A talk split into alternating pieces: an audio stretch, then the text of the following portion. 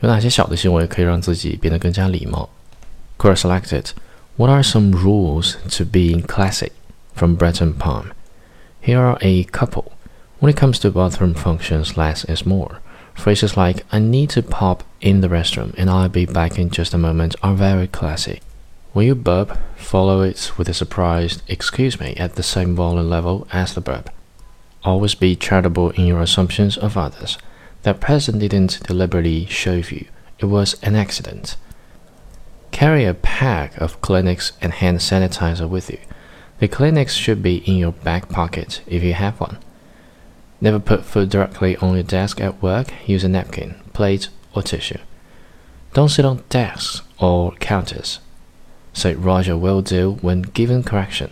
Whenever someone brings a wardrobe flaw to your attention, like belt missing a loop, shirt inside out, say thanks and rather know than not know, and fix it discreetly.